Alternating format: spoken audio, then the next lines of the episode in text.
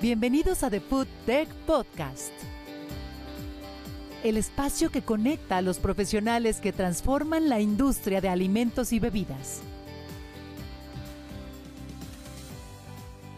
Me da mucho gusto saludarlos. Mi nombre es Griselda Vega y soy gerente de contenidos en The Food Tech. Se encuentra conmigo Ingrid Cubas, editora de la marca, y una vez más hablaremos sobre marketing solo que en esta ocasión nos enfocaremos en los empaques y saber qué es aquello que los hace más atractivos ante los consumidores. Así es, Gris. Seguramente a todos nos ha pasado que al realizar nuestras compras decidimos tomar algún producto de los anaqueles para conocer qué ofrece. Pues este reflejo es consecuencia de qué tan llamativo nos resulta el producto a primera vista, gracias al marketing que lo rodea. Posteriormente, al conocer sus beneficios, contenido nutricional, ingredientes y sabores, decidimos comprarlo o lo devolvemos, pero de entrada ya captó nuestra atención. Exactamente así sucede, Ingrid, y seguramente todos hemos pasado por este proceso de compra. Por eso resulta tan importante hablar sobre esto, pues un producto bien presentado no solo será atractivo, sino también funcional. Durante este recorrido les revelaremos cuáles son las claves para lograr un diseño atractivo en los empaques alimentarios. Antes de empezar a desarrollar el tema, les extendemos la invitación para que respondan la pregunta de este episodio en nuestras redes sociales o directamente en la aplicación de Spotify. ¿Cuál es la principal estrategia de packaging que consideran ayuda a impulsar la compra del producto? Todas estas respuestas que nos envían las compartimos posteriormente en nuestras redes sociales, para que también puedan tener conocimiento de lo que aportan otros especialistas del sector alimentos y por supuesto del packaging. Así que agradecemos bastante las respuestas que nos envían. Ahora sí, ya entrando en el tema, vamos a definir dos conceptos fundamentales para esta misión. ¿Qué es el consumidor y qué es el producto? El consumidor es una persona que compra o paga por productos o servicios, tanto para su propio uso como para el de otros. Sin embargo, no todos los consumidores son clientes, pues se considera que llegan a serlo hasta que ya existe cierta frecuencia en las compras, es decir, cuando ya se creó una relación estrecha con la marca y se mantiene fiel a ella. Además, Ingrid, entre los consumidores existen distintos tipos de perfiles que se clasifican de acuerdo con el comportamiento que tienen. Según el blog de Zendesk, existen los consumidores optimistas que eligen productos con balance entre el costo y la calidad. También están los activistas que prefieren que sus compras beneficien alguna causa. Los emocionales son aquellos que ceden ante sus impulsos y emociones de acuerdo al momento. Los conservadores que priorizan el precio entre sus intereses. Los racionales que reflexionan suficiente tiempo sobre los pros y contras de cualquier compra y están los escépticos, que recurren a una mayor cantidad de información que el resto con la finalidad de encontrar argumentos sólidos que les permitan hacer alguna elección. Gracias por esta explicación, Gris. Por otro lado, el producto se entiende como todo bien o servicio que es comercializado o presentado por una empresa con el objetivo de satisfacer una o más necesidades del consumidor. Los productos se clasifican en bienes cuando se trata de una propiedad que se adquiere y en servicios cuando buscan satisfacer necesidades, algo que no haga propietario al cliente. Además, se dividen en productos tangibles e intangibles, en productos de uso y de consumo, en materias primas, productos semiacabados y acabados, en productos domésticos e industriales, así como en productos de convicción, comparación y conveniencia, según el Diccionario de Economía. Y la mayoría, Ingrid, si no es que todos los productos tangibles tienen algo en común, un empaque. Y precisamente el propósito del empaque es contener, proteger y preservar estos productos, además de facilitar su transporte. Es por eso que elegir los materiales adecuados en las presentaciones ideales no debe ser tomado a la ligera. Totalmente, Gris. Es necesario partir de un concepto fijo para dar estructura al empaque y seleccionar los materiales que se van a usar en su elaboración, con tal de brindar una experiencia agradable al consumidor y asegurarse de que los alimentos se mantengan en buen estado. Para lograrlo, es necesario tomar en cuenta aspectos como la apertura, cierre y facilidad de manejo de cada producto así como la protección y seguridad que reciben durante su transporte, distribución y almacenamiento. Es por eso que el diseño de empaques no solo debe cumplir con estos propósitos elementales, sino que también debe ser capaz de hacer que un producto llame la atención y destaque. El empaque puede convertirse en un aspecto que aporte valor añadido, y es aquí donde el branding tiene mucho que ofrecer, tanto para que la marca y el producto sean recordados como para convertirse en un apoyo para el estilo de vida del consumidor. En la opinión de Adriana Romo, gerente de Trade Compliance de UPS México, el empaque y su diseño no lo son todo. Para crear una conexión con el consumidor también hay que contemplar un factor adicional, nos lo dijo en nuestra cabina de podcast en el marco de The Foodtech Somican Expo 2022. Escuchémosla la clave puede ser cómo diferenciarse del competidor, por ejemplo, pero también hay que considerarse que el empaque llegue en buen estado. Yo creo que eso es muy importante porque eso es lo que tomará en cuenta un consumidor. Y aquí es importante que tu socio logístico te ayude con un empaque que llegue en buenas condiciones. Hay que cumplir con tiempos de entrega, dar seguimiento a, la transacción y que llegue en buenas condiciones, ¿no? Muchos, muchos clientes están dispuestos a pagar más porque llegue un mejor producto y una mala experiencia puede provocar eh, que ya no vuelvas a comprar, ¿no? ¿Cuánta razón tiene Adriana? La logística en la entrega de los productos también juega a favor o en contra de los empaques y por ende de la marca. Por si fuera poco, el empaque también actúa como un vehículo para informar al consumidor, donde más allá de mostrar información vendedora, resulte útil para quien decide hacer la compra del producto. Es así como el diseño de empaques no solo contribuye a promover ventas, sino a consolidar toda una experiencia de compra. Además, Ingrid, es importante decir que la estructura del empaque tiene que cumplir con aspectos como una buena elección de materiales para evitar que se transmitan aromas o microorganismos que contaminen al producto, mientras que a la vez se conservan sus atributos nutrimentales. El empaque también debe ser cómodo, práctico y ayudar en la presentación y exhibición del producto. Por lo tanto, entender al consumidor ayudará a definir la presentación del producto y crear mejores experiencias de consumo. Para profundizar en esto, queremos hablarles sobre neuromarketing, que es la aplicación de técnicas de la neurociencia en el ámbito del mercadeo con las que se analizan las reacciones fisiológicas que se desencadenan ante un estímulo. Es decir, se trata de las respuestas de los consumidores ante un producto. Con el apoyo del neuromarketing se alcanza el punto medio entre la funcionalidad del empaque y su calidad estética, para poder atraer más consumidores. Y sobre esto que acabas de mencionar, Ingrid, se han identificado algunos aspectos básicos para crear empaques de alimentos que resulten atractivos. La tipografía, el acomodo visual de cada elemento, las combinaciones de colores que se usan por su influencia en las emociones, el uso de diseños en movimiento y la funcionalidad de los productos. Todos estos factores suman.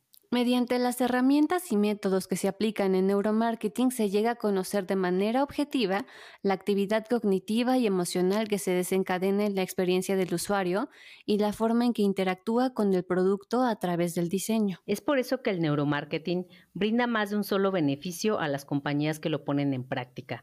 Uno de los que más destaca es la capacidad de hacer diagnósticos detallados que apoyan las decisiones de compra del mismo modo, permiten establecer objetivos en áreas muy específicas al recopilar conocimientos previos sobre las respuestas emocionales que podrían tener los clientes potenciales. Por si fuera poco, Gris contribuye a mejorar el desempeño de la marca y a lograr un mejor posicionamiento en el mercado. También hace posible la medición de respuestas que incluso no sean verbales, permitiendo así planificar diferentes estrategias de marketing y enfocarse en objetivos fijos. Para resumir lo relevante que es el neuromarketing en el diseño de empaques, podríamos enlistar 10 principios en los que contribuye. El primero de ellos es la innovación constante. También hay mejora de la utilidad, creación de un perfil afín a la estética de la marca, simplifica el producto, lo muestra discreto, se percibe como algo honesto, también dura en el tiempo, contempla detalles, respeta el medio ambiente y por último interfiere en el diseño por completo. Exacto, Ingrid, así es como funciona.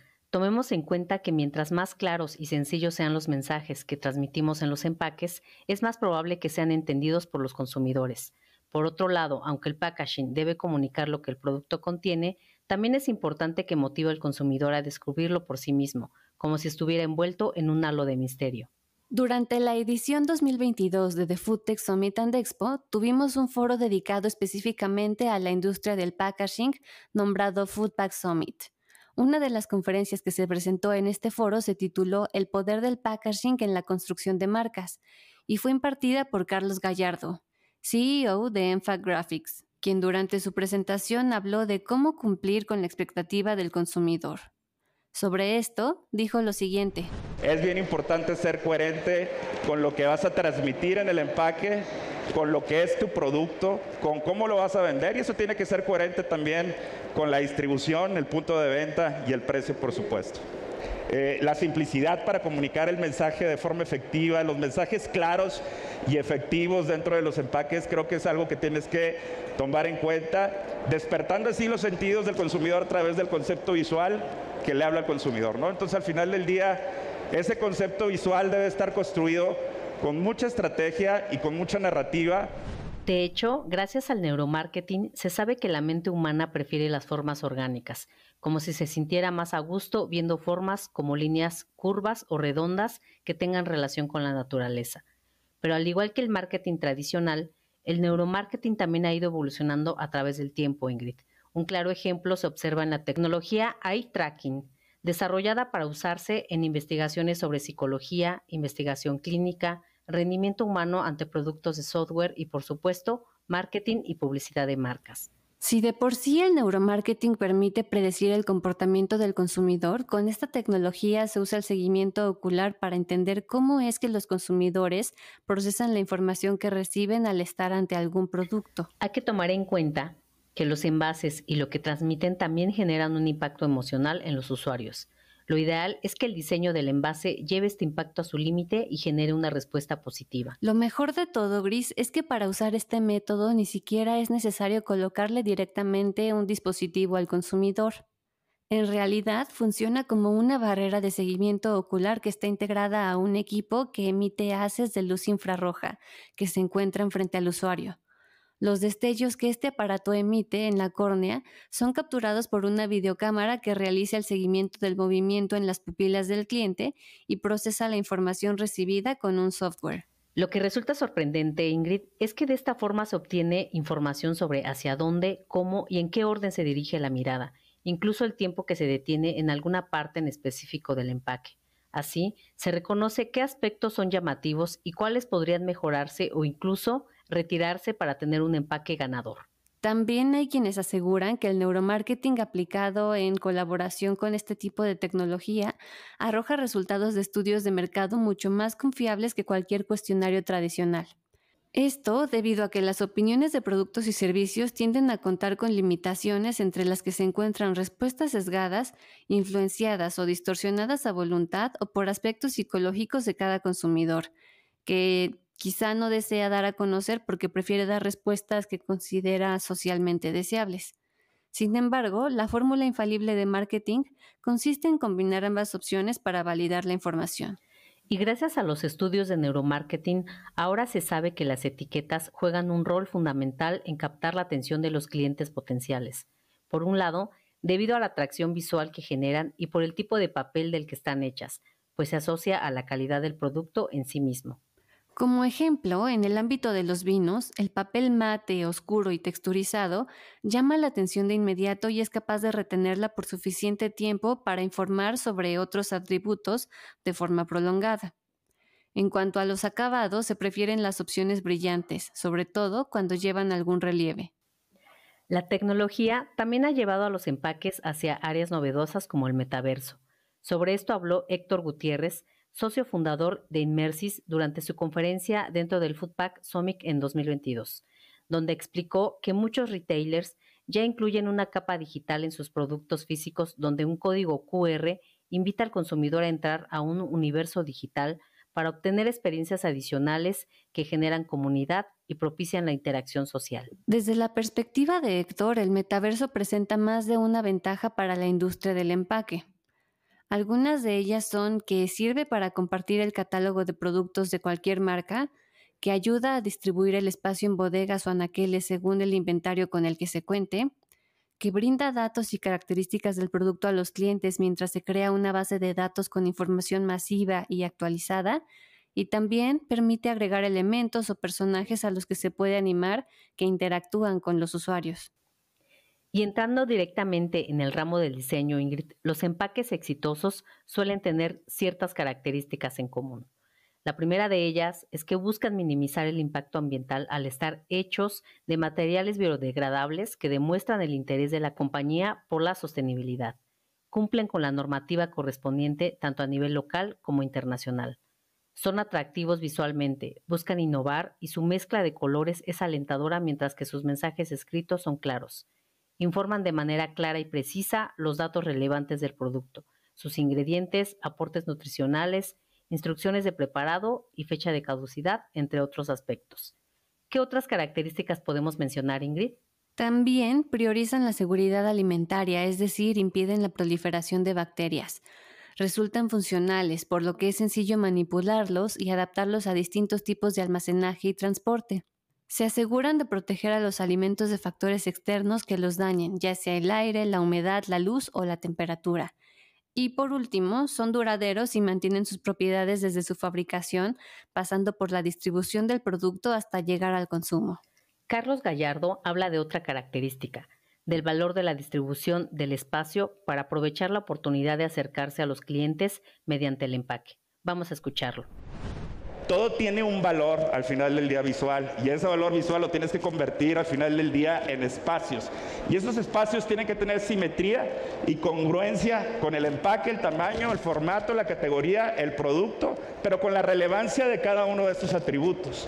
Entonces estos atributos al final del día pueden ser expresados de una forma muy efectiva, muy bien integrada y capaz de al final del día comunicar con la misma relevancia y la misma proporción estas características que puede tener tu producto y que pueden canalizarse de una forma muy efectiva. El diseño de empaques también puede especializarse para atender necesidades puntuales de cierto sector de la población. Un claro ejemplo está en los desarrollos de la Universidad de Alicante y Navilens, que emplean una tecnología de colores en alto contraste sobre fondo negro pensando en las personas con discapacidad visual. Además, mediante una app, los consumidores pueden leer todos los detalles del producto en cuestión sobre sus ingredientes, alérgenos y recomendaciones de reciclaje. También existen opciones de empaques que piensan en los adultos mayores, que tienden a consumir alimentos que calientan en sus microondas. En este sentido, la selección de materiales del empaque se enfoca en almacenar alimentos que conserven sus beneficios nutricionales, que se abran fácilmente, se puedan cocinar en el propio empaque, sean ergonómicos, puedan sellarse y tengan etiquetado suficientemente visible y fácil de entender.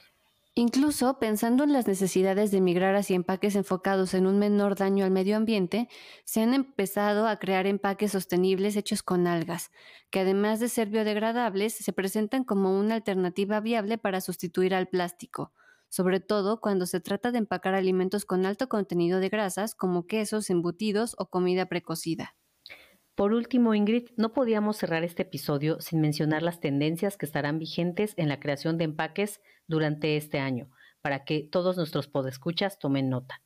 En primera instancia, es innegable que la economía circular es el eje rector sobre el que se basan muchas de las preferencias y decisiones que se están tomando en la industria alimenticia a nivel general, por lo que el uso de tecnología y el desarrollo de materiales sustentables es básico en la elección del packaging de cualquier producto. Otra de las tendencias que estaremos viendo recibe el nombre de Recycle Ready y se refiere al desarrollo de empaques diseñados para reciclarse.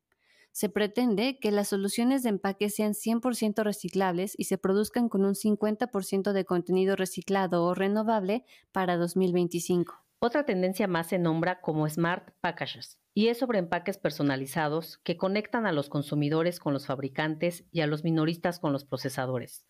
La transparencia de datos y la capacidad de análisis que aporta esta opción permite tener enfoques personalizados sobre las preferencias de cada segmento con los que se logre mejorar la reputación de la marca. La tendencia lower weight también lleva algunos años en crecimiento. Consiste en crear empaques de un peso cada vez menor, pensando en que el contenido sea el que aporta el gramaje total del producto. La unificación de materiales para consolidarlos en una sola estructura se presenta como una solución ante dos frentes la estabilidad del producto para ofrecer mayor protección y durabilidad, así como un reciclaje más sencillo al estar compuesto de un mismo material en su totalidad. Finalmente, contar historias nunca pasa de moda. En nuestro episodio anterior mencionábamos la importancia del storytelling y en los empaques también se hace presente este factor. Pues desde la forma en que se relata lo que se encuentra al interior del empaque, podemos enamorar al consumidor por el valor agregado que encuentra en el relato. Y bueno, después de todo lo que les contamos en este episodio, seguro podrán responder de manera más abierta y amplia nuestra pregunta. ¿Cuál es la principal estrategia de packaging que consideran ayuda a impulsar la compra del producto? Háganlo en la aplicación de Spotify o directamente en nuestras redes sociales. Con esto concluimos nuestro episodio de The Food Tech Podcast. Gracias por habernos escuchado y por formar parte de nuestra comunidad de podescuchas. Siempre es un placer poder estar con ustedes. Mi nombre es Ingrid Cubas. Y yo soy Griselda Vega. Hasta pronto. Esto fue The Food Tech Podcast. Te esperamos en nuestro siguiente episodio con más inspiración, innovación y ciencia para la industria.